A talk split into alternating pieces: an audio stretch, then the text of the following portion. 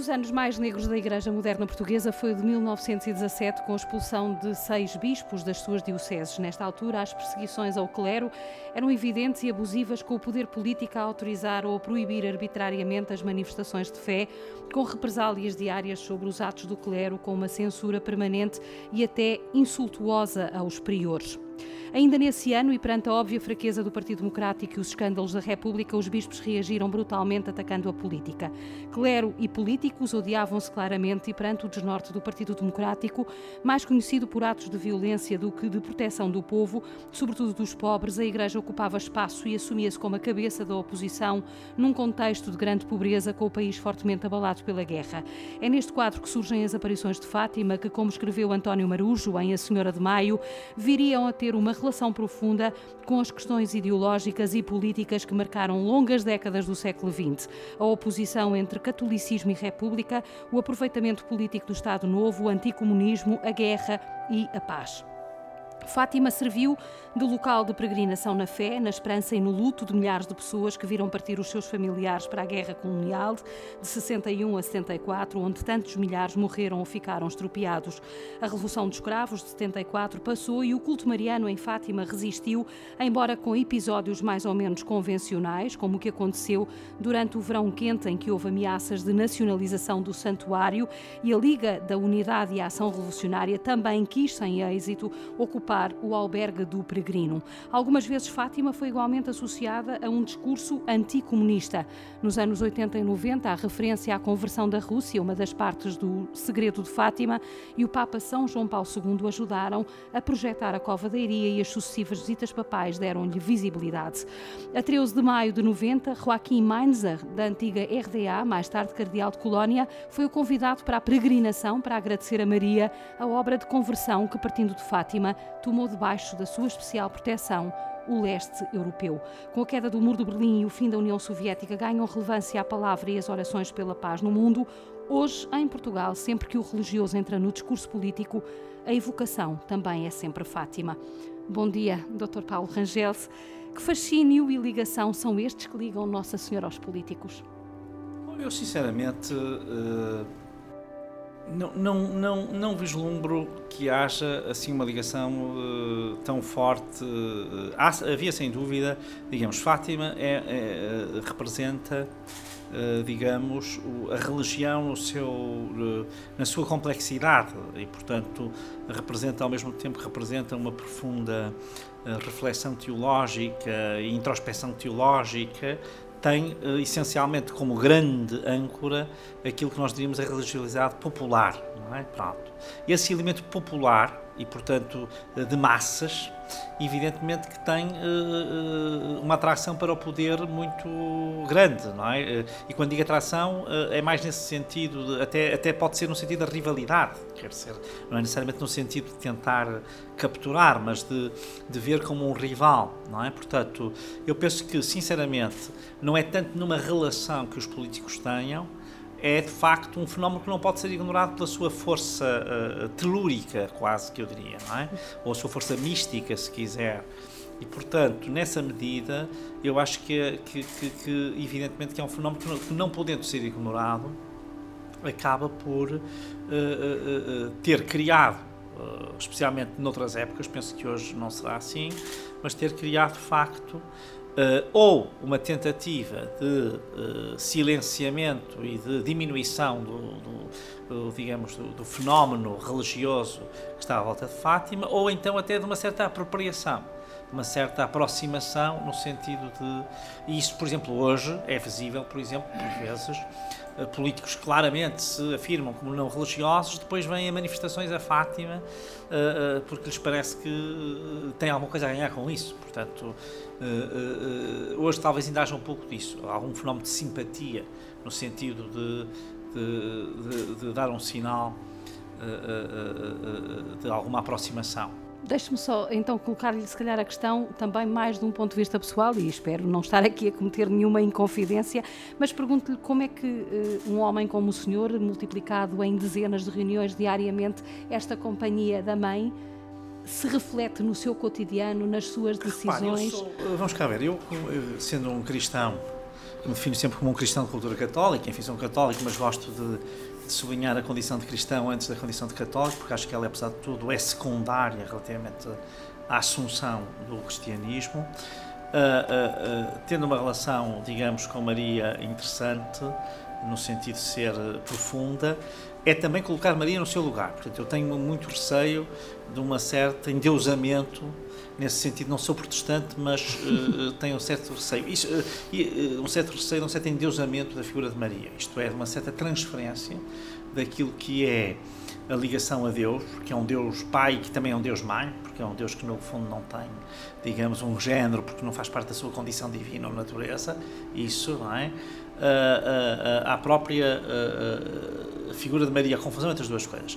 Isto, por um lado, permite-me o quê? Permite-me uma relação muito mais descomplexada, portanto, no sentido que eu julgo que é uma relação mais sã do que aquelas que as pessoas, que às vezes, enfim, algumas não será, eu não quero de maneira nenhuma pôr no lugar dos outros, quer dizer, eu sou muito respeitador da religiosidade popular, porque acho que nela existe também uma verdade e uma autenticidade, uma genuinidade, que muitas vezes quem faz um exercício mais intelectual depois não é capaz de ter, acaba por ter uma distância das coisas. Aliás, a fé também tem que ser vivida de uma forma plural, não é? Tem que ser vivida de uma forma plural e mais, tem que ser, eu acho que, atenção, há uma autenticidade na fé, esta, esta ideia até dos mais simples, não é? Portanto, eh, é uma ideia muito evangélica, que são os mais pequenos aqueles que, que, que compreendem a essência das coisas.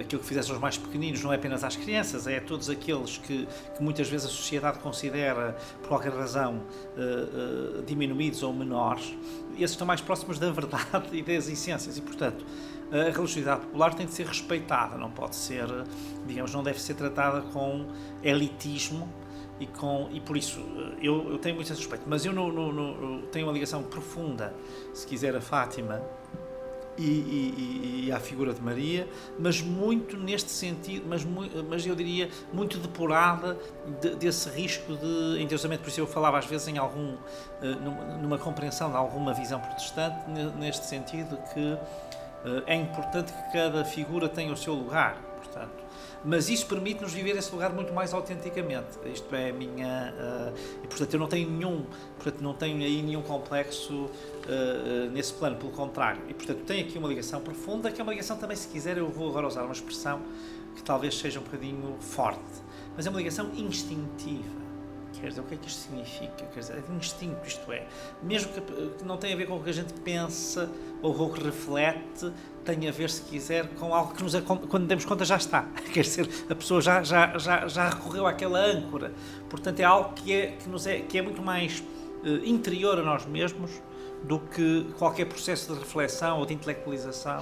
Como acontece com uma relação filial, quase, em relação à Sim, mãe, não é? é a mãe é sempre a âncora, é o porto-abrigo. Sim. É isso, quer dizer, ela é muito instintiva, não é? É muito natural, portanto eu aqui tenho, sinto isso claramente. Uh, pronto. Também devo dizer que uh, também estou muito marcado, quando digo marcado é no bom sentido, de haver uma marca, pela ligação, uh, porque a minha mãe, era uma pessoa extremamente. era uma Mariana uh, total, portanto, e, e, muito ligada à Fátima em particular. Portanto, uh, isso não pode deixar também de nos deixar marcas, e quando digo marcas é no bom sentido, de nos marcar, no sentido de nos sinalizar também algo. É? Isso também para mim é um conforto, se quiser. Uh, há aqui, e, e, agora que a minha mãe uh, faleceu, uh, há até uma espécie de substituição, quer dizer, a pessoa quase que por transferência se entrega, já que não tem uma, fica com outra, entre aspas, quer uhum. dizer, no fundo nunca perde nenhuma num certo sentido, mas, mas eu, eu, queria também dizer isso, quer dizer, esse lado instintivo também está muito ligado a uma educação, a um exemplo. Portanto, a ideia e o contacto com Fátima e a relação com Fátima vem. É, é, é remoto, é remoto. É remoto. Não, é, é remoto. remoto e até eu diria que é muito. Portanto, eu nunca tive nenhum fenómeno de rejeição ou sequer de questionamento de Fátima no, no sentido que eu vejo muita gente que tem. Uh, isso nunca tive, não é? Mas, como digo, tive sempre uma preocupação teológica grande de, uh, uh, quer dizer, pôr Maria num lugar próprio que não o lugar, digamos, que por vezes eu vejo em algumas pessoas de quase ser a figura central de, de, toda a vida cristã, o que, o que, do meu ponto de vista não é. Mas, mas a verdade é que, ao mesmo tempo, eu vivi num ambiente profundamente mariano, não é? Ou mariológico, se quiser, e ao mesmo tempo uh, uh, essencialmente ligado a Fátima também. Uhum. A mensagem que Nossa Senhora fez saber ao mundo através das três crianças, no fundo, há 100 anos, é uma mensagem que se mantém atual na sua perspectiva? Eu acho que sim, sim. Eu acho que, quer dizer, há aqui uma mensagem que é virada para a paz, não é? E a paz, quer dizer, esta, para mim essa é, se quer que lhe diga, é, há aqui duas coisas que são para mim muito estruturais. Uma é a paz, e, portanto, isso obviamente é uma mensagem que é sempre atual, porque a natureza humana é uma natureza de violência, não é? E, portanto, evidentemente, é uma natureza em que a guerra está sempre presente, e eu que sou um amante da história sei disso perfeitamente, mas não é só isso. Eu vou um pouco mais longe. É uma visão global. Portanto, Fátima tem uma leitura globalizadora isto é uma coisa muito. Uh, uh, os portugueses foram precursores da globalização com os descobrimentos, mas o fenómeno religioso de Fátima também é um encaramento, é um encarar do mundo global. Quer dizer, a questão da Rússia, a questão da Primeira Guerra Mundial, quer dizer, o que está ali a ser visto não é um fenómeno paroquial, não é, uh, não é Orém, não é Fátima, não é Portugal, é o mundo, é o destino do mundo. E, e, e esta vocação global, esta, esta atenção global, é algo para mim que é, na mensagem de Fátima, também muito importante. Porque a paz não é apenas a paz de um país, não é? É a paz do mundo. É a humanidade como um todo. A humanidade como sujeito. Isto para mim é que é o aspecto mais, eu diria, uh, interpelante uh, da mensagem de Fátima. É que a humanidade é encarada como um todo. Quer dizer, uh, estamos a olhar para o mundo enquanto tal e não para um país ou para uma terra, etc. E depois, o lado mais, se quiser, aquele que verdadeiramente. Uh, e aí já não tem a ver com a mensagem, mas quer dizer, tem a ver, com a, se quiser, com a perturbação, com a inquietação que a mensagem me deixa, é a questão dela ter sido transmitida a crianças. Isto é que é o aspecto, para mim, é altamente perturbador. Como é que estas crianças falaram disto? Dizer, quando elas eram analfabetas, quase, viviam totalmente fora do mundo, tinham uma existência totalmente provinciana, uh, quer dizer, mesmo uma criança muito instruída não estaria em condições de, de falar sobre estes assuntos, não é? Uh, mesmo que fosse só referenciá-los, quer dizer, não, não, é, não é uma coisa plausível, não é uma coisa crível. Isto ter acontecido, isto estar documentado, não é? Uh, introduz aqui um fator de grande perturbação, no sentido de inquietação, de nos pôr, uh, de nos interpelar. Dizer, calma aí, há aqui qualquer coisa que nos transcende, não é? Há uhum. qualquer coisa transcendente. O que é exatamente podemos não saber, ou podemos ter dúvidas, ou podemos ter momentos em que temos dúvidas, mas que há qualquer coisa que mexe connosco, há. Portanto, muito interessante mas também isso uh, faz parte do Evangelho, peço desculpa, uh, não é? Os mais pequeninos, não é? Os mais, não é isso, é os mais humildes, os notícia, mais inocentes. Quem sim. traz a notícia, não é? É quem, é quem é menos expectável. Quer dizer, o Messias não ia ser um. Uh, mesmo a ideia, o Messias não podia ser um pobre nascido numa manjadora, quer dizer, em condições absolutamente. quer dizer, isto é completamente desconcertante.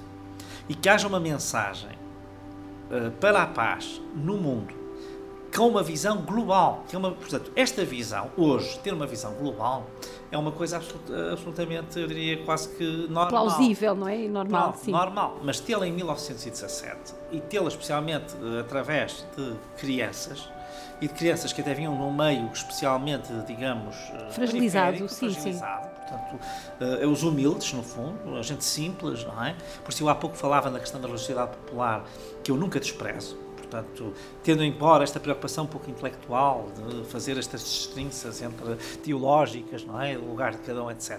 Depois a pessoa olha para as pessoas e diz assim: será que eu posso achar que a minha maneira de pôr os problemas é, é, é, é melhor que a de viver uh, os problemas que estas pessoas têm? Não é. E portanto aqui também há uma autenticidade que vem pelas crianças, não é?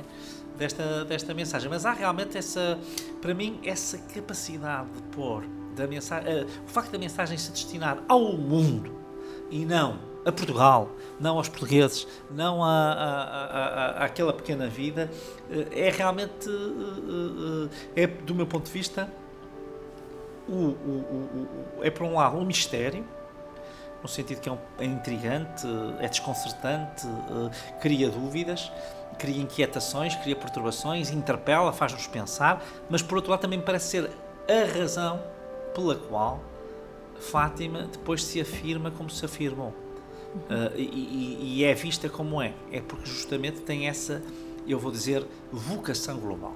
Uhum. Quer dizer, não é? quando se fala no altar do mundo, que era uma expressão muito usada nos anos 70, etc., não é por acaso, quer dizer, é altar do mundo neste sentido, quer dizer, no sentido de que a mensagem foi transmitida para toda a humanidade, não foi transmitida para uh, um povo singular, é? São as dores, como São, Paulo João, uh, uh, São João Paulo II dizia, são as dores da mãe que a fizeram falar aqui neste lugar periférico e hoje também vai muito ao encontro daquilo que é a igreja proposta uh, pelo Papa Francisco, não é?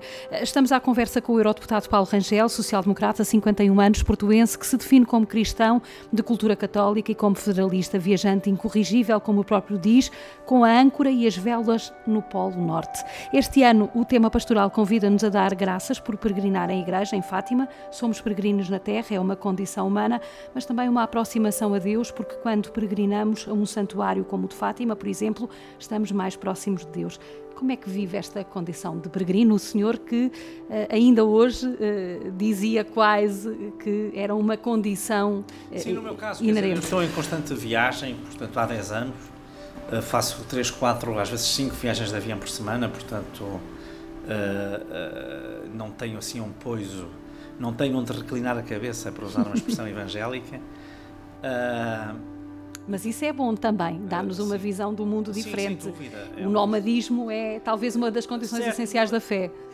Mais, eu acho que tem, quer dizer, no, no, mundo em que vivemos hoje, quer dizer, o mundo vai ser um mundo muito mais de, de, de muito mais uh, uh, uh, deslocações, não é? Uh, e portanto uh, uh, ele é muito mais interativo, é muito menos espacial no sentido da pessoa ter um espaço de referência único.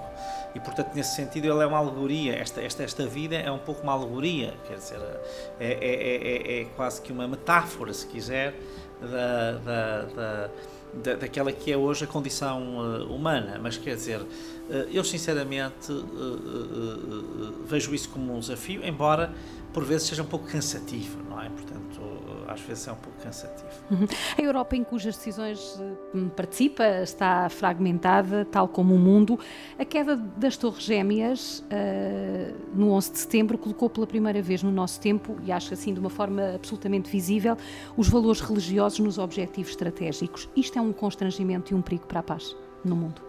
É, mas sinceramente eu acho que isso, apesar de tudo, uh, uh, é uma constante da história humana.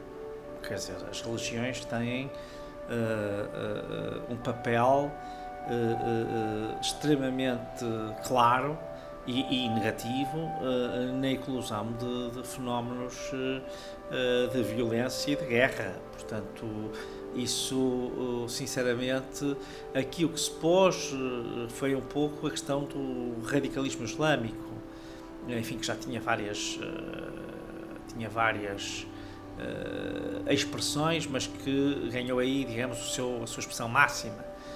e depois a partir daí, aliás, replicou-se várias vezes, mas, mas, mas ganhou aí a sua expressão máxima. Mas, na verdade, a confusão entre a esfera religiosa e a esfera política e a esfera militar e a esfera geoestratégica não é nova. Não é? Portanto, sinceramente, eu acho que é uma faz parte da condição humana. Aí compete às religiões, por exemplo, as religiões do livro, claramente, portanto, o judaísmo, o cristianismo, o islamismo, são religiões de paz. A mensagem essencial não é uma mensagem de guerra, é uma mensagem de paz. Uh, uh, mesmo outras, como o budismo, os confessionismos, etc., uh, este tipo de, de, de, aproximações também são aproximações para a paz. As religiões têm, não podem deixar-se instrumentalizar, é? portanto, elas têm que ter aí um papel. penso que isso é o grande desafio que se põe aos líderes religiosos hoje em dia, é serem capazes de drenar as tensões que querem fazer voltar a essa tradição de violência e, e, e, e, depois instaurar e construir, contribuir para a construção da paz a nível global. Uhum. Já vimos que esta é uma dimensão importante da mensagem de Fátima, a questão da paz e os alertas deixados uh, uh, há 100 anos. Qual é o papel que está reservado, sem querer que entre em questões de futurologia, mas que papel, que papel está reservado de, Fátima, uh, de facto a Fátima neste contexto global, no contexto desta mensagem de paz? Eu sinceramente acho que é fundamental que aqueles que aqui têm responsabilidades, em primeiro lugar a Igreja Portuguesa no seu todo, mas mais em particular a Igreja de Leiria Fátima, que tem aqui no fundo a condução, terem uma agenda para a paz em termos globais. Acho que é fundamental isso. É? E uma agenda atualizada. Isso, naturalmente, há uma dimensão, que é uma dimensão de vivência religiosa, uh, que deve ser orientada para estes valores, claro, mas também há uma dimensão de projeção, e quando falo projeção, falo em projeção uh, em termos de reflexão teórica, em termos de pastoral, de fazer essa pedagogia da paz. É? E, portanto, eu acho que é fundamental, até para assegurar, se quiser, a perenidade, a durabilidade, a permanência da mensagem, a sua atualização permanente, porque ela precisa de uma atualização, não é? Uh, uh, é fundamental ter esse tipo de atividade, quer dizer, ter essa capacidade de manter uh, uma agenda que é uma agenda, digamos, de reflexão, de produção de pensamento, de construção de diálogo, diálogo interreligioso entra aqui. Fátima Sim. é não, um santuário é... católico, não é? Cristão católico, mas pode ser não, um, ser um, um ponto de partida para um diálogo interreligioso. Todo, eh, quer dizer, para usar, eh, mesmo no domínio do sagrado, há, há, há, há eu diria, espaços de encontro mais sagrados que outros. Por exemplo, Assis, não é? É hoje, evidentemente, um território de diálogo interreligioso. Enfim, o Papa João Paulo II contribuiu muito para isso, abriu aí um caminho, uh, justamente a partir de uma figura como São Francisco de Assis, etc. Eu acho que Fátima tem todas as condições para ter também esse tipo de função. Portanto, eu diria que há, há, há lugares sagrados mais sagrados que, que, que, outros, e este é um deles, quer dizer, uh, a mensagem de paz de Fátima. Repara, uma mensagem desde logo orientada, quando se fala na Rússia, para um país ortodoxo, não para um país católico que também devia fazer pensar os católicos sobre uh, a primazia do catolicismo afirmada de um modo tão, às vezes, tão. Uh, categórico, quase. Categórico, às vezes com alguma galhardia e algum orgulho que eu acho, sinceramente, é dispensável. Por isso eu insisto muito num cristão de cultura católica e que não tem nada a ver com renegar o catolicismo não, é o contrário. Mas é dizer, atenção, o que é fundamental na condição do católico é ser cristão, não é ser católico. Ser católico é depois uma cultura, é uma forma de viver, porventura é uma forma mais próxima daquilo que nós consideramos que é autêntico e que é justo e que é devido. Mas quer dizer, não devemos ser fundamentalistas nisso, temos que ter uma abertura ao outro e desde logo aos outros cristãos.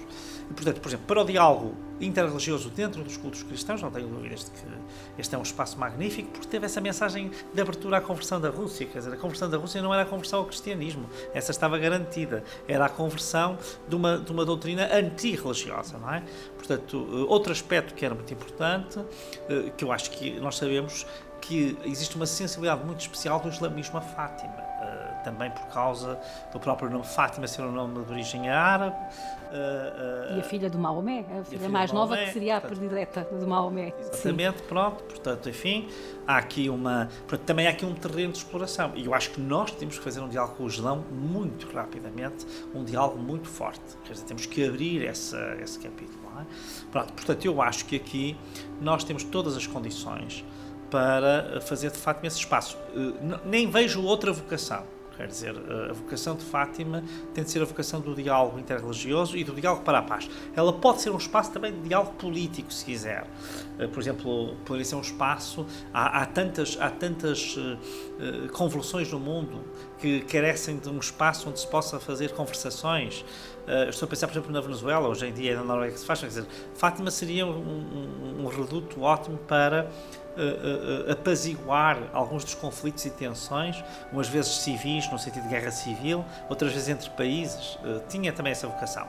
Mas, pelo menos no diálogo interreligioso, essa está no seu ADN, do meu ponto de vista a referência a uma cultura ortodoxa do cristianismo que está na mensagem de Fátima é uma, uh, uh, um convite, se quiser, é uma semente para que este seja um, um, um, diria, um lugar privilegiado de encontro desse diálogo. Muito obrigada.